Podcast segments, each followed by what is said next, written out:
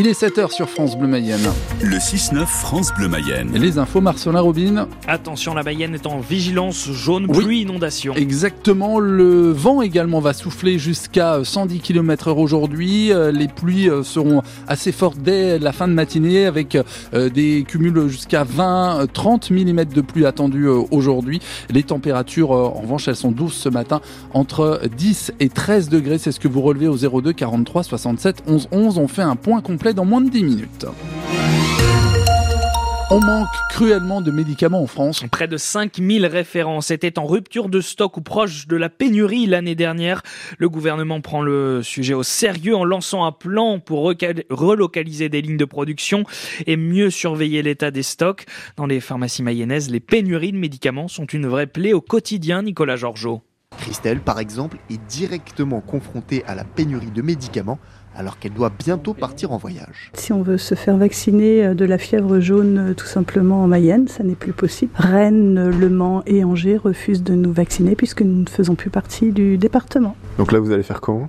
Eh bien, on ne fait pas. Des cas comme celui-là sont courants, constate Éric Pinson, le président du syndicat des pharmaciens de la Mayenne. Une ordonnance sur deux, on a toujours un produit qui est manquant. On met quelque chose d'autre à la place, on change les dosages, soit on téléphone au médecin pour changer le médicament, soit même des fois on peut rien faire malheureusement. Même si ça ne touche pas tout le monde. Il n'est pas en rupture le mien, ça va. J'ai pas eu de problème, pas du tout. Ce sont tout de même près de 5000 références qui manquent en France selon l'ANSM, l'Agence nationale de sécurité du médicament. Et on a les antibiotiques, les anesthésiques, les corticoïdes. Et forcément, ça impacte la vie de nombreux nombreuses personnes au quotidien. Je n'ai eu que la moitié de la boîte. J'ai eu juste le nombre d'antibiotiques qu'il fallait pour le nombre de jours, si vous voulez. Je n'ai pas pu obtenir euh, aussi rapidement que j'aurais désiré les médicaments dont j'avais besoin. Euh, mais à long terme, sans doute que ce, serait vu, oui. Pour protester contre cette pénurie, une pétition directement adressée à Emmanuel Macron a été lancé par le syndicat des pharmaciens mayennais. Hier soir, la ministre de la Santé, Catherine Vautrin, a visité l'usine pharmaceutique GSK à Mayenne avec le ministre de l'Industrie, Ronan Lescure, là où sont produits des antibiotiques régulièrement en rupture de stock. Catherine Vautrin sera l'invitée de France Bleu Mayenne à 7h45. On viendra avec elle sur le plan d'action du gouvernement contre les pénuries de médicaments. Autre sujet pour la ministre, l'accès aux soins. La Mayenne est le troisième désert médical de France avec de nombreux habitants sans médecin traitant et des services d'urgence de plus en plus fermés ou régulés la nuit. Pendant les vacances scolaires qui vont débuter demain soir dans le département, il ne sera pas possible de se présenter à l'accueil des urgences de Laval de 18h30 à 8h30 lors de 9 nuits, 3 à Château-Gontier-sur-Mayenne, 2 à Mayenne. La photo manque de médecins urgentistes. La situation devrait s'améliorer bientôt dans le sud Mayenne avec l'arrivée de trois soignants brésiliens au centre hospitalier du Haut-Anjou. Les images sont très fortes. Le siège de Lactalis à Laval a été envahi hier après-midi par des militants de la Confédération paysanne. Entre 150 et 200 agriculteurs voulaient rencontrer le PDG du numéro 1 mondial du lait, Emmanuel Beignet, pour lui demander un meilleur prix d'achat de leur production. Ils ont été délogés par des CRS hier soir. Il n'y a pas eu d'interpellation selon la police. Laurence Marandola, la porte-parole nationale de la Confédération paysanne, s'est félicitée de cette action spectaculaire. Je pense qu'on a quand même marqué un grand coup contre Lactalis et contre les prédateurs de la valeur du travail des paysans. Et ce qu'on a cherché à faire ici, c'est d'apporter euh, des vraies propositions, parce qu'on en a à la Confédération paysanne pour le prix, pour des prix rémunérateurs et contre la prédation de notre travail. C'est ça qu'on a fait dire, on peut vraiment en être fier. On est dans un moment ultra-libéral qui va devoir juste cesser si on veut garder des agriculteurs dans ce pays, si on veut de la souveraineté alimentaire. Merci à tous et à très vite.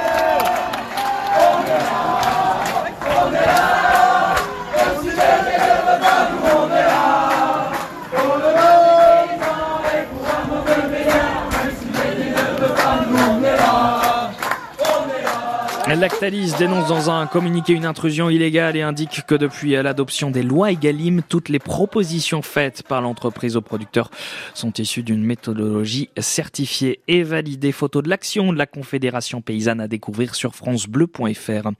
Une quatrième loi Egalim devrait d'ailleurs être présentée d'ici l'été pour améliorer la rémunération des agriculteurs. C'est la promesse faite hier par le Premier ministre Gabriel Attal alors que le Salon de l'agriculture ouvre dans deux jours à Paris sur les pesticides pesticides. La France va abandonner l'indicateur qu'elle utilise actuellement pour euh, mesurer la réduction de leur usage.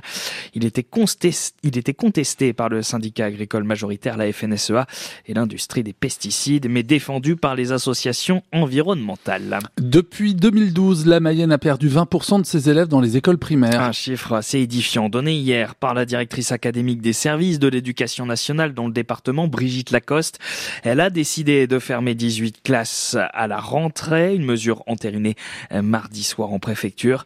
Une perspective plus réjouissante en revanche en septembre, l'embauche d'AESH supplémentaires, des accompagnants d'élèves en situation de handicap. La Mayenne en compte 900 et ce n'est pas suffisant. Brigitte Lacoste en est consciente. Je ne peux pas vous dire euh, à ce jour euh, combien nous aurons d'emplois euh, supplémentaires d'AESH à la rentrée prochaine, mais à l'échelle du pays, c'est 4800 créations de postes.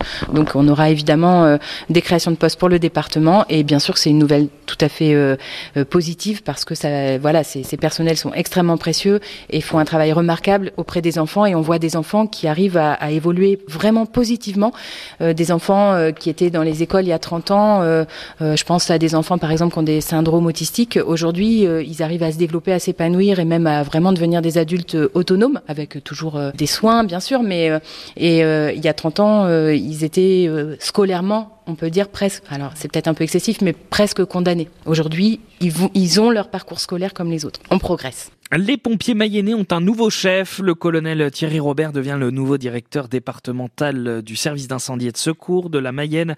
Il remplace Marc Auro, parti pour la Vienne au début du mois.